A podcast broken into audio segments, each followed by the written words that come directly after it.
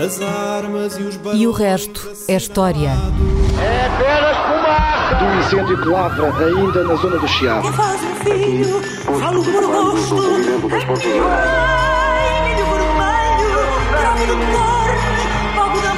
Quer transformar este país numa ditadura. Não, não. Com João Miguel Tavares e Rui Ramos. Olá, sejam bem-vindos a este episódio número 103 de E o Resto é História. Esta semana vamos dedicar todo o programa às perguntas dos nossos ouvintes, cuja qualidade não me canso de exaltar. E muito justamente. E muito justamente. eh, Melhores perguntas do que aquelas que eu seria capaz de fazer. Bem, também não. Vá, vá lá, deixa Obrigado, Rui, obrigado. A simpatia da tua parte. Bom, já sabe o mail para onde pode enviar as suas questões, dúvidas ou curiosidades, história.observador.pt e começamos por uma pergunta do Rui Quintanilha. Qual é o vosso comentário ao facto de existirem alguns mapas dos séculos XV e XVI que mostram locais do globo antes do seu respectivo descobrimento? Será que os portugueses não receberam os devidos louros dos descobrimentos que realmente fizeram? Estas perguntas estão, suponho eu, relacionadas com o polémico livro que o jornalista José Gomes Ferreira lançou recentemente. Aliás, há um outro ouvinte, Bruno Cardeira, que nos enviou também uma pergunta a esse respeito e que dá voz a teses muito em linha com as perplexidades do nosso ouvinte. Então, se há mapas devidamente datados que representam certas terras quando essas terras ainda não tinham sido oficialmente descobertas, não significará isso que as datas dos descobrimentos estão erradas e que tais terras já teriam sido descobertas muito antes? Rui, temos que admitir que este raciocínio tem alguma lógica. O que é que está a falhar aqui, se tiver alguma coisa a falhar? Provavelmente a lógica, isto é, a aplicação da lógica a, a Este caso este em tema. Hum. Uh, vamos lembrar aqui coisas de que, até, de que até já falámos, por exemplo, a propósito da suposta descoberta portuguesa da Austrália. Vamos fazê-lo por partes. Uh, o primeiro ponto, e aí e diria que o mais importante, uh, e repetindo aquilo que se disse a propósito da descoberta da Austrália, diz respeito àquilo que chamamos descobrimentos ou descobertas no século XV e XVI. O que é que isso quer verdadeiramente dizer? Uh, os descobrimentos são, acho eu, hoje por vezes entendidos como uma espécie de uma corrida para chegar primeiro. Como nos anos 60 houve aquela corrida ao espaço Hum. entre a União Soviética e os Estados Unidos, quem é que punha primeiro um homem no espaço, quem é que chegava primeiro à Lua. E julga-se que no século XV e XVI era também quem chegava primeiro à América. Certo. Uh, Ou ao Brasil, ou à ao Índia. Brasil, ou à Índia, ou à Austrália, ou, ou qualquer Certo. coisa assim. E colocava uma bandeira. é? Exato, o padrão, a bandeira, assinalava no mapa. Bem, não, os descobrimentos não consistiram pura e simplesmente nesta corrida para chegar primeiro. Consistiram numa coisa diferente, que é numa atividade mais ou menos sistemática no século XV e no século XVI, de pôr em contacto, de estabelecer comunicações, de integrar, de ocupar, a partir da Europa, terras, eh, ilhas, eh, continentes que ficavam para além daquele mundo conhecido pelos europeus até então. Ou seja, não, é, não foi um affair de uma noite, mas um casamento. É o que tu estás a Sim, sugerir. foi uma coisa muito organizada, organ- bastante organizada, naquela altura, nos séculos XV e XVI. Foi isso que, é isso que acontece e é isso que não tinha acontecido antes. Isto é, co- antes podia ter acontecido uma navegação esporádica, uma informação vaga que chegava e que por vezes permitia a alguém pôr numa carta náutica ou num mapa assinalar qualquer coisa, mas não era este tipo de atividade. E este tipo de atividade é aquilo que verdadeiramente tem ah, importância. A navegação até ao século XV, aquela, ah, o espaço de navegação mais ahm, ah, consistente é aquele que está, no caso do Oceano Atlântico e a partir da Europa, aquele que está naquela área que vai do Estreito de Gibraltar até pelo menos àquela linha das Canárias e da Madeira. Portanto, aí Certo. há, há ah, comerciantes, aí há piratas, enfim, há ali uma atividade. Ah, e há. Portanto, e era repente óbvio que já alguém teria visto aquelas ilhas. e, é? Uhum. e alguém viu, alguém avistou, alguém tocou, etc. Agora, destes, destes contactos esporádicos ou fortuitos, não resultaram carreiras regulares, nem ocupação de ilhas. Uhum. Ah, e por isso, a informação que nos chegou deles é, é, é, por vezes incerta e de difícil interpretação. Isto é, ah, ah, provavelmente havia um barco que vinha, vimos ali uma ilha, havia uma ilha ali, quer dizer, e, e, essa informação depois podia ser transmitida a alguém que estava a fazer uma carta náutica ou que estava a fazer e de repente registra lá uma ilha qualquer, uma ilha qualquer. Portanto, isso explica como é que territórios provavelmente conhecidos antes, como a Ilha da Madeira, que já está numa carta náutica de 1370, aliás, com o nome que teve depois, isto é Ilha da Madeira, só foram descobertas verdadeiramente no século XV.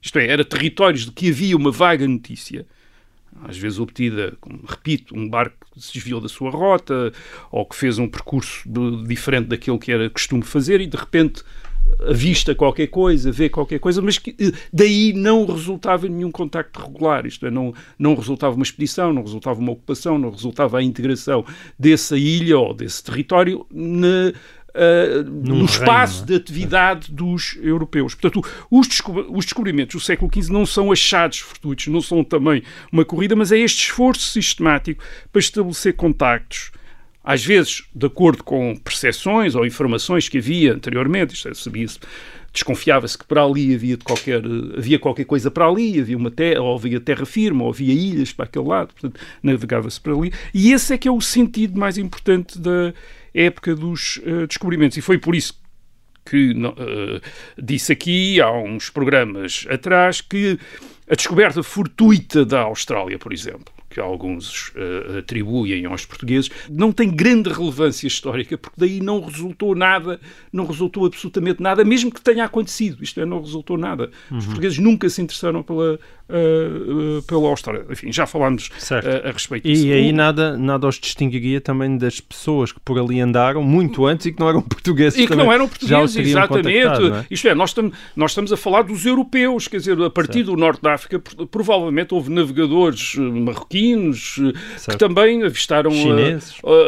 Que, que, também avistaram, no, caso, no caso do Atlântico, terão avistado a Madeira, terão avistado as Canárias, etc. Uhum. Também, da parte deles, também não resultou nenhum, nenhuma ocupação, nem nenhum Uh, tentativa de uh, produzir um conhecimento sistemático sobre aquelas ilhas, pelo ou menos. Explorá-las comercialmente. Ou, ou explorá-las comercialmente. O segundo ponto que é preciso fazer, e talvez seja o mais uh, delicado, mais complicado, diz uh, respeito uh, a, a, toda a especulação que há sobre as viagens oceânicas. E isso tem a ver com algo que, com que os historiadores sempre se confrontaram, que é, por vezes, a falta de fontes da época. Ou então a dificuldade de interpretar as fontes da época, que não foram, obviamente, produzidas de acordo com os padrões de conhecimento e de registro uh, que nós temos hoje em dia uh, e que por vezes também não existem pura e simplesmente. Isto é, as, as fontes, há lacunas na documentação. Uhum. Não houve registro, ou, ou houve registro, mas perdeu-se esse uh, registro. E isso deu muito trabalho aos historiadores, e há muitos historiadores, e, e portanto, quando, quando se contacta com a historiografia dos descobrimentos, encontra-se teses que se contradizem, interpretações diferentes do mesmo uh, documento. Agora, há um grande trabalho sobre isso, isso é que é preciso dizer. Isto não é território virgem. Hum. Isto é um território em que há quase dois séculos que é trabalhado intensamente pelos, por historiadores uh, que nós podemos dizer contemporâneos, no sentido em que usam métodos que não, com que hoje nós nos podemos identificar uh, enquanto historiadores. estou a falar quer do Visconde de Santarém no século XIX, quer no século XX do Joaquim Ben Saúde, do Jaime Cortesão, do Duarte Leite, do Armando Cortesão, uh, do Avelino Teixeira da Mota, do Damião Pés, Luís Albuquerque, enfim, e outros. Uh, isso só para falar dos clássicos. Um, e claro, eles defrontaram-se com esses problemas e tentaram também encontrar, por vezes, eh, ou não resistiram, por vezes, a, a, a, algumas teses ou interpretações um bocado mais engenhosas sobre a documentação, precisamente para preencher essas lacunas, lacunas, e para, uh, não só as lacunas, mas também o, o lado, às vezes, uh, obscuro uh, e, equívoco da documentação. Isto é, não se percebe Sim. o que é exatamente o que é que lá está, às vezes escrito. Há, uma, há, um autor que lê uma coisa, há outro autor que lê outra. É bom pensar que aquilo não está batido à máquina, aquilo está escrito hum. em uh, uh, uma caligrafias que já não são uh, usadas hoje em dia, com ortografias também que já não são usadas, com nomenclaturas que deixam dúvidas sobre exatamente o que é que eles, a que é que eles estavam a referir. é preciso pensar que a, a, nomenclatura, isto é, os nomes pelos quais nós conhecemos ilhas e continentes, não estão fixados. É nesta época que começam a ser certo. fixados. Portanto, há coisas que são chamadas uma coisa e hoje são chamadas outras. Há, há nomes que são dados a, a determinadas uh, localidades que nós hoje damos a outro tipo de localidades. O Brasil é um nome que às vezes aparece nas cartas dado a uma ilha, uma ilha que aliás não existia, uh, e, uh, e, nós hoje damos Brasil ao, o nome de Brasil ao, a, a, um país no continente sul-americano. A mesma expressão é às vezes usar, o mesmo nome Como é às vezes assim usado para outras coisas. o nome Brasil a uma ilha que não existia. Exatamente, por exemplo, na carta de numa carta náutica de uh, Guglielmo Soleri, que é um autor ou italiano ou catalão, há dúvidas sobre isso, provavelmente catalão, de cartas náuticas ditas portulanas, no, isto é, relativas a portos. Uh, ele trabalhava em Maiorca no, no século XIII e, e, há uma carta que ele assina e data de 1385 em que aparece a Ilha do Brasil. Hum. Aparece lá uma Ilha do Brasil. Ele, ele, registrou na sua carta, isto é uma carta náutica, uma ilha Portanto, no Brasil. Em 1385, em 1385 115 anos antes da Portanto, agora, agora imagina alguém desaustinado diz assim, o Brasil já era conhecido no século XIV. Não, isto é uma ilha imaginária, quer dizer, esta ilha hum. não existe. Esta ilha não existia. Hum. Uh, e isso tem a ver com uma outra é coisa. os próprios mapas, ou seja, a dificuldade de interpretação não é só a nível é que, do texto, mas também a nível visual. É que nós também temos uma tradição, digamos, cartográfica, isto é, de produção de, de mapas e de, carta, de mapas geográficos e de cartas náuticas, que existia antes do século XV e que também não obedece aos padrões de hoje em dia. Eles fixavam aquilo de que tinham informação e aquilo que. Uh, nós hoje diríamos quase que imaginavam. Quer dizer, e, e portanto, esses mapas uh, não deixam em branco aquelas partes do mundo que eles não conhecem. Naquelas partes do mundo que eles não conhecem bem, eles permitem-se imaginar e pôr é lá coisas. Portanto, se alguém, por exemplo, quiser hoje provar que havia unicórnios e havia gigantes com um só olho, também olhe para estes mapas, porque está tudo cheio de unicórnios e de gigantes com um só olho que eles também identificavam uh, lá. Portanto, tal como se pode provar que o Brasil já tinha sido descoberto em 1385, se não se souber o que é, do que é que estamos a, a falar, também se pode dizer que havia unicórnios. Porquê? Porque estavam nos mapas, estavam lá nos mapas, então se estavam nos mapas é porque existiam. Porque é que ninguém fala disso hoje? Não é? Dizer, alguém está a ocultar a existência de unicórnios naquela altura. Não, eles punham essas coisas lá, enchiam-lhe de ilhas, terras imaginárias, povoadas por seres uh, imaginários. E, portanto, as nossas, estes descobrimentos, estas navegações também são. Nós às, vezes imagine, eh, nós às vezes temos aquela ideia que eles estão a avançar para o desconhecido. Isto é, que estão a avançar para coisas que eles não sabiam nada. Não! Eles estavam a avançar também num plano imaginário. Hum. E, portanto, aquilo que eles estavam a avançar era também por um, uh, zonas que, nunca, que não tinham frequentado, isto é, estes navegadores do século XV, mas que, de acordo com aquele, enfim, o conhecimento, o saber uh, naquela sociedade, estavam cheios de ilhas, terras desconhecidas, de unicórnios, de, gigantes com um olho só e coisas assim. Quer dizer, eles estavam a avançar para um mundo de que havia estes rumores todos, de que havia estas Sim. imaginações isso mesmo é todas. Em, em, mapas respeitáveis, cartográficos, com Exatamente. fins náuticos. E é? mais, à medida em que as navegações e as descobertas vão avançando, estas falsidades e estas imaginações não vão diminuindo necessariamente. Hum. Aliás, o Luís Albuquerque, que estudou bem este assunto, nota isso. Quer dizer, por vezes, estas ilhas imaginárias, o que vai acontecer é, à medida que eles. Portanto, eles situam-nos numa determinada zona, essa zona depois é explorada, a ilha imaginária não é descoberta, e eles passam a ilha imaginária mais para a frente. Quer dizer, imaginam que a ilha. Enfim, a ilha imaginária está um bocadinho mais à frente. e, e, e repito às vezes os equívocos vêm de essas ilhas imaginárias terem nomes que depois vão ser aplicados a terras depois local, uh, localizadas e sobre as quais há informações e que existem, quer dizer, seja, não, e que não... já tinham, isto é, o Brasil depois tem, o nome é aplicado àquela costa certo. da América do Sul que os navegadores portugueses começam a frequentar, uh, enfim, no fim do século XV, princípio do século XVI. Como hipótese também se pode dar o caso de quando encontram determinada terra, já agora ou pensam que era a, a, a tal ilha imaginária, ou então dão-lhe o nome. Ou então dão-lhe o nome da ilha imaginária. Isto, então, olha, descobri, descobrimos finalmente o Brasil, quer dizer, andámos aqui atrás do Brasil e ele sempre a deslocar-se no mapa, até que finalmente chegou a um ponto em que estava encurralado, já não podia escapar-se, era ali o, o Brasil. Ah, repare, ah, nós estamos a falar de Uh, navegadores que vão e depois vêm com informações que por vezes não são seguras.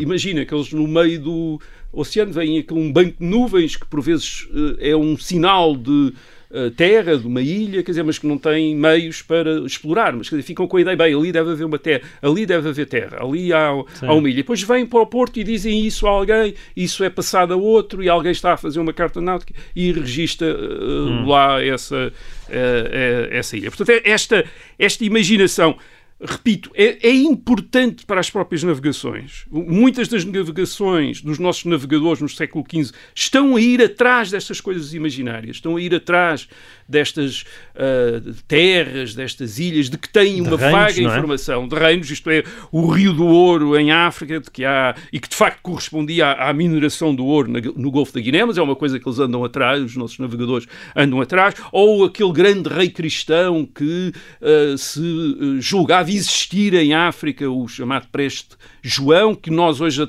identificamos com a Etiópia e, e com uhum. os reis cristãos da Etiópia, mas que eles imaginavam que era outra coisa, uma potência com que eles querem estabelecer contacto e que de vez em quando há informações e até às vezes embaixadores que chegam à Europa não conhecem, não têm contacto direto, tentam estabelecer o contacto uh, com eles. Portanto, estes navegadores do século XV partem guiados também pela, por esta imaginação e no meio deste mundo mais ou menos uh, imaginário. E depois, e depois, claro, esta imaginação dos navegadores e dos cartógrafos dos, uh, uh, do fim da Idade Média e do princípio da Idade Moderna junta-se também à imaginação dos historiadores.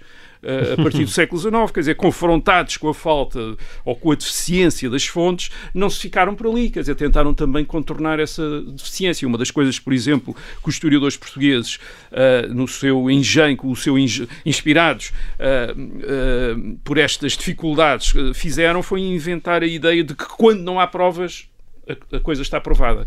Uh, isto é, uh, uh, imaginaram que havia da parte do dos reis de Portugal e dos próprios navegadores portugueses, no século XV, uma vontade de ocultar aquilo que estavam a fazer de outros europeus. Uma política de sigilo, não é? A chamada política de certo. sigilo. E tu não compras essa foi, política de sigilo, é isso? Uh, que foi pela primeira vez sugerida pelo, por um erudito do século XIX, que, que é um, o, cardeal, o cardeal Saraiva, um monge beneditino, ele era Frei Francisco de São Luís, depois foi patriarca, patriarca de Lisboa e cardeal, e ficou conhecido por cardeal Saraiva. Ele fez vários estudos históricos sobre a expansão portuguesa nos séculos XV e XVI, e, e quando ele viu, teve dificuldades com a, não havia documentação, porque é que não há documentação sobre isto e sobre aquilo, e imaginou, bem, não há documentação porque eles devem ter escondido estas informações para outras potências europeias não lhes chegarem. Isso depois é retomado no século XX por Jaime Cortesão e pelo irmão de Jaime Cortesão,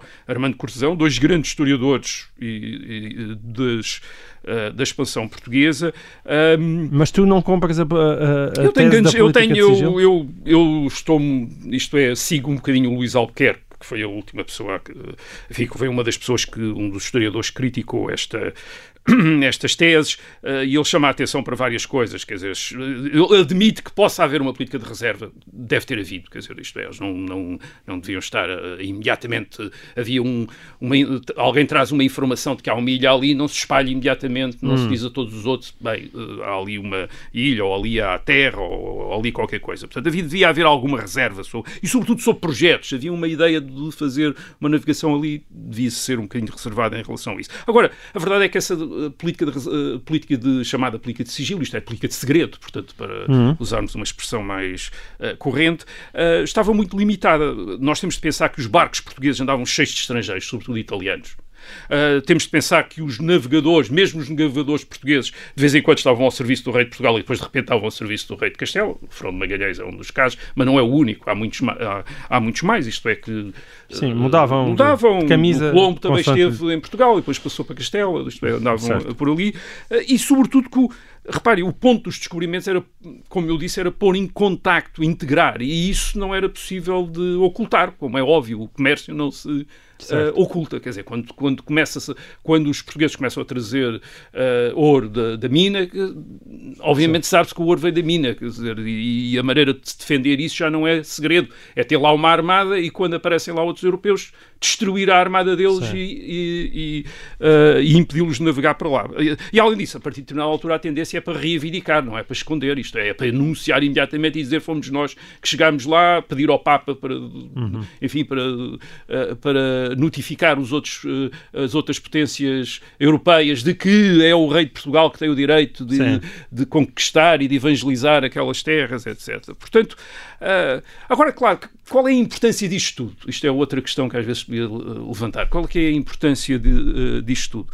Uh, no século XIX ainda teve alguma importância nos anos 30 e 40 do século XIX, no caso da África, quando outros europeus uh, começaram a interessar-se por África, alguns diplomatas portugueses tentaram usar o direito que decorreria da prioridade portuguesa no descobrimento, isto é, na, na, Sim, de inserem os primeiros europeus a chegar sim. lá. Essa, esse, género, essa, esse, esse, tipo de prioridade histórica que, por exemplo, justifica ou explica os estudos do Visconde de Santarém uh, nos anos 40 do século XIX. A verdade é que a Conferência de Berlim de 1885, que verdadeiramente enfim, digamos, partilhou o continente, afastou isso imediatamente. E o que disse foi uh, o único direito uh, de ocupação resulta da ocupação efetiva. Isto é, ou ocupam efetivamente, ou então não vale a pena dizer que foram os primeiros a lá chegar. Portanto, isso tem uma mera importância histórica, nunca teve isto é uma mera importância em termos de conhecimento histórico, nunca teve importância política, certo. teve muito pouca importância política. Mas é bom para escrever livros. Muito bem, e, e assim termina esta primeira parte e o resto da história. Voltamos já a seguir.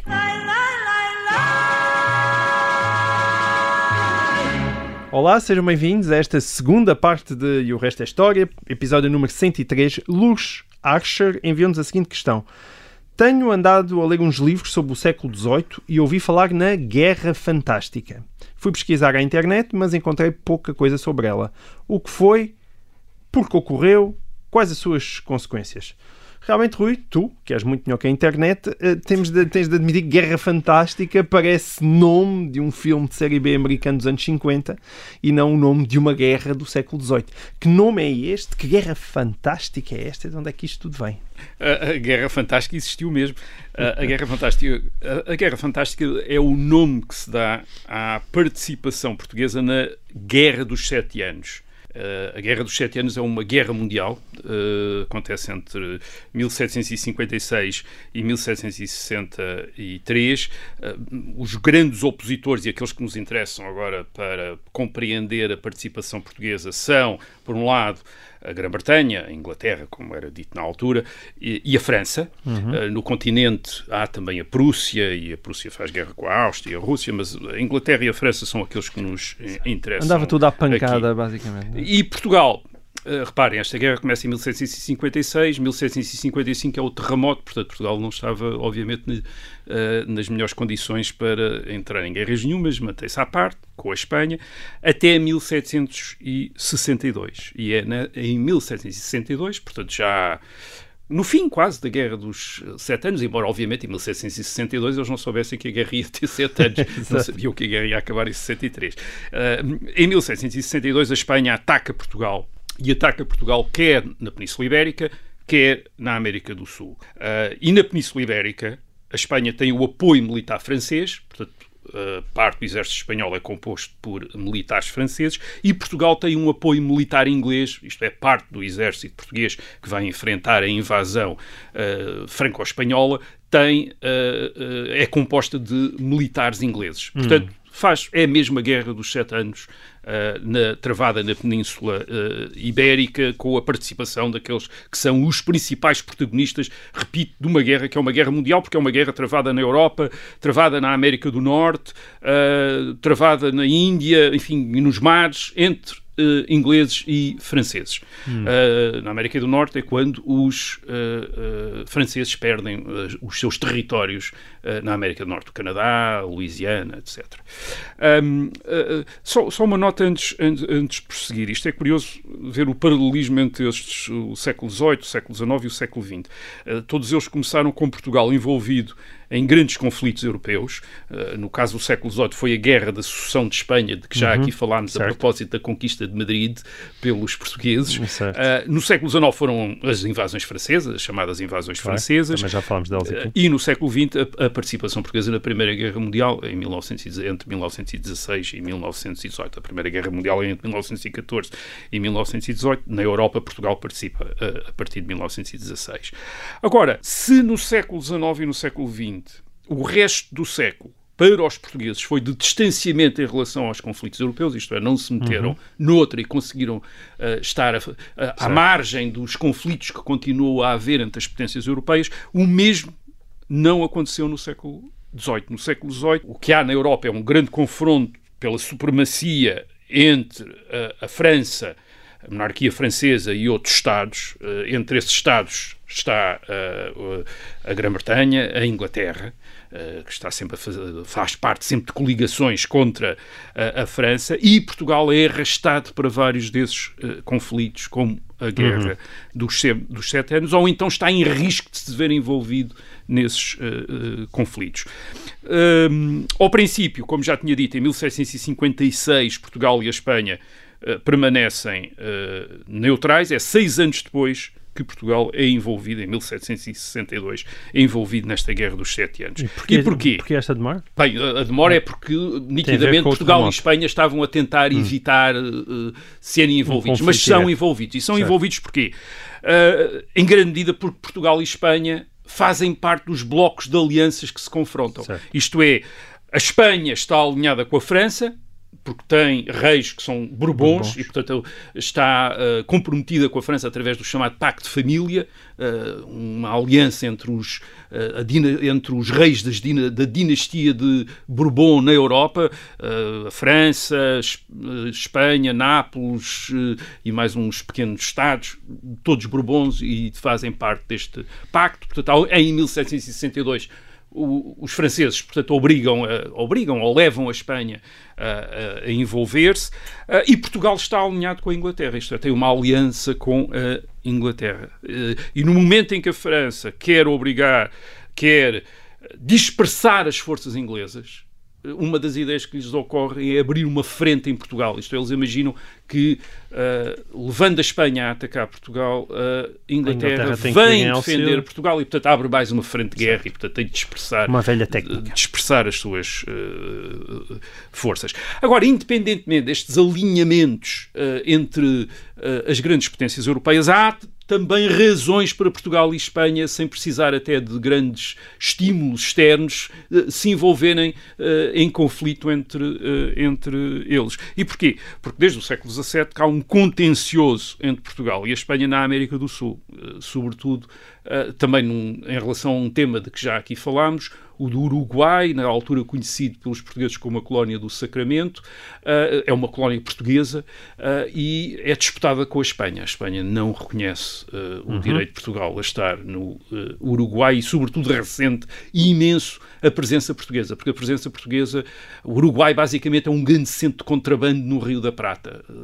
Desvia literalmente prata para as, através do contrabando para o Brasil e a Espanha ressente isso imenso e quer pôr cobro àquele grande centro de contrabando que, ta- que Portugal eh, eh, tem ali. Ah, os conflitos vêm desde o século XVII, tinham sido regulados por um tratado de Madrid de 1750, que em 1761, portanto um ano antes desta guerra fantástica, tinham sido, o tratado é anulado. Portanto, já prevendo-se já que iria haver necessidade de, pelas armas, eh, eh, chegar a um outro Certo. equilíbrio de forças na América do Sul. E, além disso, há depois uma outra razão que tem a ver com eh, a morte do rei de Espanha. O Fernando VI morre em 1659. O rei Fernando VI quis evitar qualquer guerra com Portugal, até porque a filha dele estava casada com o rei eh, de, eh, de Portugal, e o novo rei, o Carlos III, já não tem a mesma, enfim, não tem a mesma consideração pela irmã e já está mais disponível para até para se afirmar em, envolver-se naquilo que vai ser o ataque a,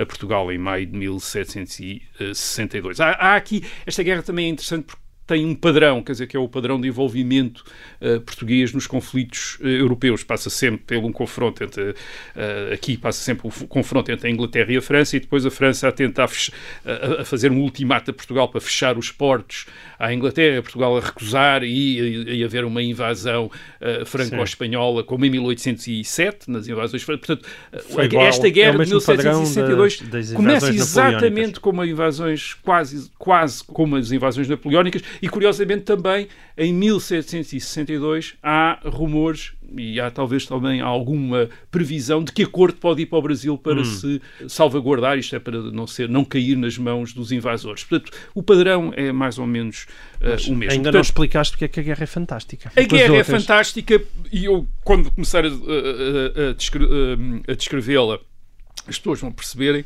porque é feita de imensos movimentos hum. uh, conquistas de povoações, uh, mas nenhuma batalha, quer dizer, nenhuma grande batalha. Okay. Nunca há uma batalha. É, portanto, aqui o fantástico não tem o sentido espetacular, Espetac... não, mas mais quase de estranho, imaginário. É? Estranho, uma Sim. guerra estranha. Uh, quer dizer, uma guerra estranha. Fantástica tem o sentido de uma guerra estranha. Quer hum. dizer, uma guerra em que o, os exércitos andam por ali, nas fronteiras portuguesas, uh, em movimentos, uh, conquistam praças, perdem praças, mas nunca chegam àquilo que na Europa do século XVIII era, digamos que, Uh, o característico da guerra europeia. Uh, a guerra europeia era. Uh, os europeus fazem guerra através de batalhas, já desde, desde a antiguidade greco, grega e romana.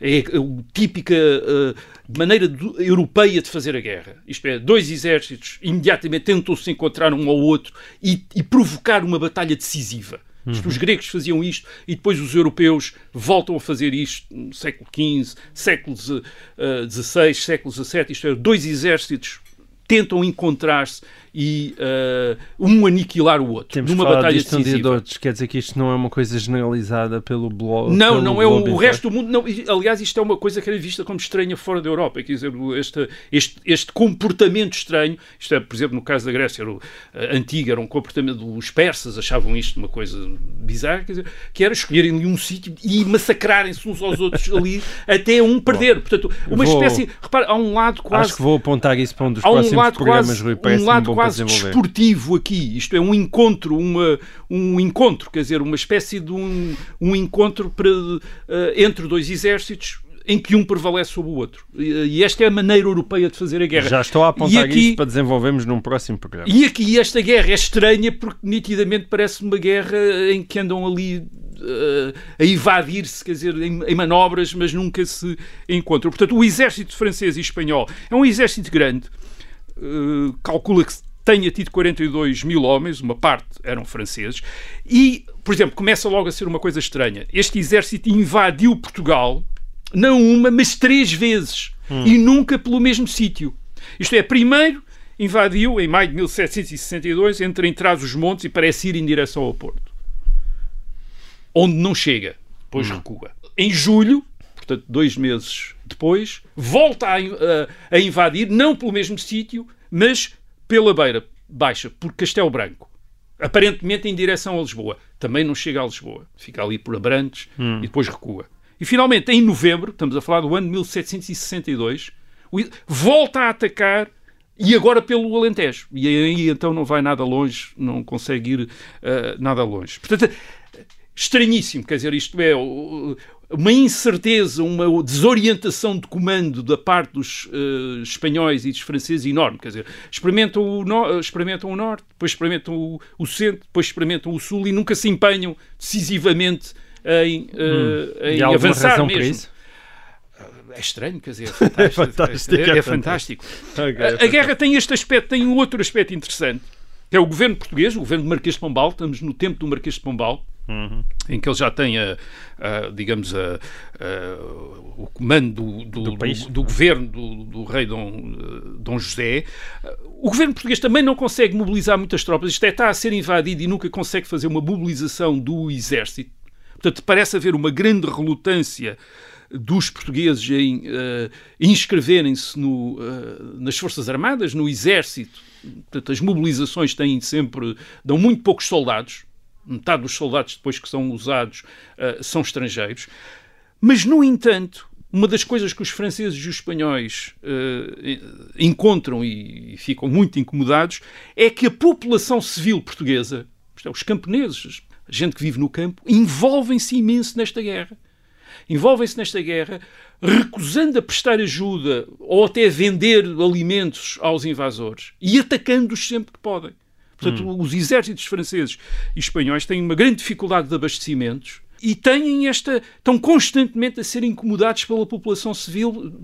Porque grupos de soldados que ficam para trás ou mais isolados são imediatamente atacados e mortos pelos, pelos camponeses. Portanto, há aquela sensação que também tiveram os franceses quando avançaram uh, em 1808 e depois em 1809, uh, eh, de avançar pelos vales e verem aqueles camponeses, todas aquelas massas de camponeses, no alto da serra, quer dizer, a vigiá-los, todos armados com uh, chuços, com lanças, com facas, etc. E à espera de ver se há soldados que ficam mais ou menos isolados pelos caídos em cima e os matarem. Portanto, aquela sensação que estão num país que os odeia, quer dizer, num país onde a população é selvagem, é brutal, não é aquela população civilizada, daqueles espaços onde se fazia guerra, na Itália, na Alemanha, em que a população entendia aquilo de uma maneira uh, desportiva. Vinha um exército, depois vinha outro, vendiam a este, vendiam ao outro, tinham relações. Não, aqui a sensação, e, e, choca muito os militares franceses, eles acham que estão a fazer guerra, eh, como o, o do Mourier, que é um oficial francês que está naquela numa nação inculta, dizem eles. Uma nação bárbara, quer dizer, uma nação que odeia os, os estrangeiros. Quer dizer, como é que isso. Quer dizer, que não se pode ter contactos com, com, como se fossem índios ou como se fossem. Uh, uh, daquelas, daquelas populações que se encontram fora da Europa e que são constantemente hum. hostis uh, aos. Uh, que não são populações de europeus, quer dizer, hum. vem um exército europeu, deviam ir vender coisas, aproveitar para fazer comércio. Eles estão ali porque eles têm o, o abastecimento do exército é feito localmente. Isto é, eles não trazem alimentos lá de, uh, do, das bases, ou trazem pouca coisa, quer dizer, portanto, abastecem-se nos locais e, e, umas vezes rapinando, mas outras vezes também comprando. Certo. E, portanto, há, há, há uh, uh, em cada exército uh, uma intendência especializada em contactar as populações e, e, tentar, enfim, de alguma maneira obter esses... Aqui, aparentemente, em 1762, a queixa deles não lhes vendiam nada. Achas que há 250 anos apreciávamos menos os turistas, é isso? É, parece, aparentemente, e sobretudo turistas, obviamente, que vinham conquistar uh, o país. Portanto, o avanço franco-espanhol é dificultado pelas incertezas de comando e uh, depois por estes problemas logísticos e por esta hostilidade que eles constantemente encontram sempre que entram no território uh, português e depois com a sua desorientação uh, de comando, o que faz é que o exército dispersa-se e quando se dispersa torna-se mais difícil de abastecer, torna-se mais difícil de comandar e torna-se também mais vulnerável a estes ataques de uma população de uma população hostil. Hum. além disso, a partir de julho de 1762 há finalmente um exército para resistir a esta invasão, um exército anglo-português, que é comandado por um uh, príncipe uh, alemão, o conde de Schaumburg-Lipa, este é um uh, Schaumburg uh, é um pequeno estado do uh, Sacro Império, tem uma capital em Bucaburg, hoje faz parte do estado da Baixa Saxónia, e é o conde, o próprio conde de Schaumburg-Lipa, aqui nós conhecemos o conde de Lipa, um, este militar alemão, mas é um militar alemão que é neto do rei da Inglaterra, enfim, por causa das relações entre a família hum. real inglesa, certo. aliás que é alemã, a família real inglesa é alemã, vem daí, portanto tem relações uh, aí. É este militar alemão que é uma espécie que aqui organiza uma espécie de guerra defensiva também, uma coisa curiosa. Uma, ele é mestre desta guerra defensiva. Ele tem, os, os, ele tem muitos problemas. Uh, ele enfeita uma grande resistência da grande nobreza portuguesa que monopolizava as altas patentes do exército mais como cargos honoríficos do que como comandos efetivos, portanto era completamente incompetente militarmente, mas queria ter todas as, patentes, as altas certo. patentes, aliás, provavelmente mais como fontes de renda e de, de, estatuto, propriamente como uh, um papel, para terem um papel militar, e portanto ele tem de lutar com isso, mas o, o Marquês de Pombal dá-lhe carta branca para ele, uh, dá-lhe muita proteção para ele uh, um, reorganizar o exército e pô-lo e, e, e torná-lo efetivo, uh, e ele lá consegue organizar. Portanto, é a grande reorganização do Exército. O que é que quer dizer a grande reorganização do Exército? Quer dizer que ele mexeu no Exército pela primeira vez, da vez havia muitos anos, e pela última vez, durante, depois, muitos anos depois. Quer dizer, isto é, uh, ele basicamente torna-se o comandante em chefe do Exército português, incluindo da Força Britânica, que está neste momento, que está em 1762, uh, a cooperar com eh, com uh, os portugueses e também enche depois o exército de oficiais estrangeiros também. Mais uma vez o padrão. O que é que acontece uh, com as invasões francesas em 1808? Uh, o exército português adquire um comandante em chefe estrangeiro, nessa altura o Marshal Beresford, e é cheio de oficiais ingleses. Portanto, aqui, aqui é um alemão e, e, e, e provavelmente com nacionalidades uh, diferentes. Ah, eu, estou, eu estive a falar da Europa, Uh, uma parte importante desta guerra acontece também no Brasil. A Espanha reconquista o Uruguai, mas Portugal compensa uh, no norte, no Mato Grosso e na Amazónia, conquistando te territórios. Com esta vantagem, os portugueses, depois do fim da guerra em 1763, ficam com as posições que conquistaram e recuperam aquelas que a Espanha conquistou. Portanto, é um negócio que uh, favorece, Portugal, uh, que favorece bastante uh, Portugal. portanto, a Guerra Fantástica é interessante, nos dá a ideia de, de várias coisas. Quer dizer, dá-nos a ideia da vulnerabilidade portuguesa no século XVIII, a dificuldade que tem em evitar conflitos internacionais, as causas é o alinhamento com a Inglaterra e, uma, e, a maneira como a Inglaterra está envolvida numa resistência à França, à supremacia Sim. francesa com a qual a eh, Espanha uh, no continente, é? e depois o certo. alinhamento da Espanha com a, a, com a França, e claro, os problemas que há no Brasil, na América do Sul, com a Espanha. E, e, depois também é interessante esta guerra fantástica de 1762-63, eh, por causa de nós podemos perceber um bocadinho da cultura militar uh, portuguesa, quer dizer, esta cultura militar defensiva em que o exército regular parece, uh, dominado pela nobreza e com dificuldades de recrutamento, parece menos uh, efetivo do que a população civil na resistência ao invasor, que é uma hum. coisa que nós vamos ver outra vez em uh, 1808 e que, como já aqui disse, horroriza os, uh, os europeus e que dá quase a Portugal, nesta altura, uma a reputação de uma espécie de um Afeganistão qualquer, quer dizer, em que há um Afeganistão em que a população com um terreno difícil também, isto é, o terreno português nós não temos, às vezes não temos bem noção disso, mas é um, é um terreno muito difícil para operações militares devido ao relevo, uh, sobretudo a norte, quer dizer, de vales, serras, não é nada fácil andar ali em operações, ao contrário do norte da Europa, com as suas com planícies, as suas em que é fácil, uh, em que é mais fácil uh,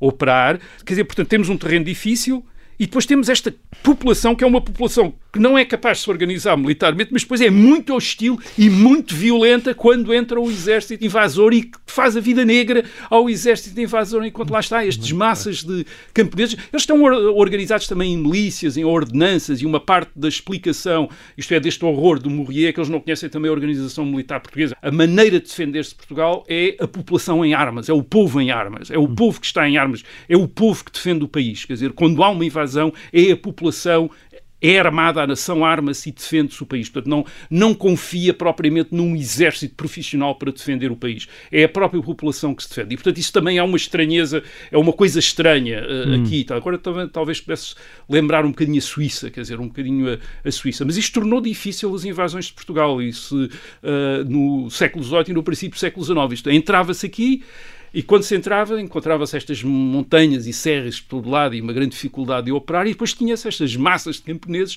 constantemente ali pelos altos das serras uh, a olhar, quer dizer, e a cair em cima de, de, todos hum. aqueles que parecessem que eram uh, mais vulneráveis a um ataque. Portanto, esta, esta a Guerra Fantástica dá-nos também a ideia disto, desta dificuldade hum. de invadir Portugal. Muito bem, e assim terminamos com estes nossos antepassados luso-afegãos e cá estaremos de volta para a semana. Até lá.